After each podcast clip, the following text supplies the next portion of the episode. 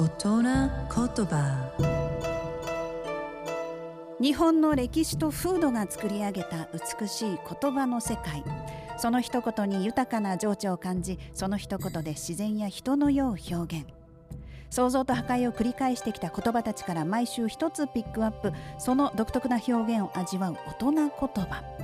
今週の大人言葉は人の一生は重荷を負うて遠き道を行くがごとし。本当にそうですね。重荷を背負って長い道のりを歩み続けるように人生は苦労の連続、まあ、なので忍耐が大切ということです。これ徳川家康の教えとして伝わっている言葉ですね。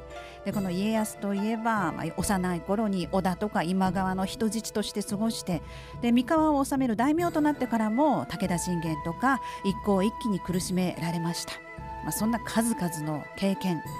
耐え忍ぶ体験から、まあ、たくさんのことを学んだからこそ天下統一を果たして200年以上も続いた江戸幕府の礎を築くことができたんでしょうね。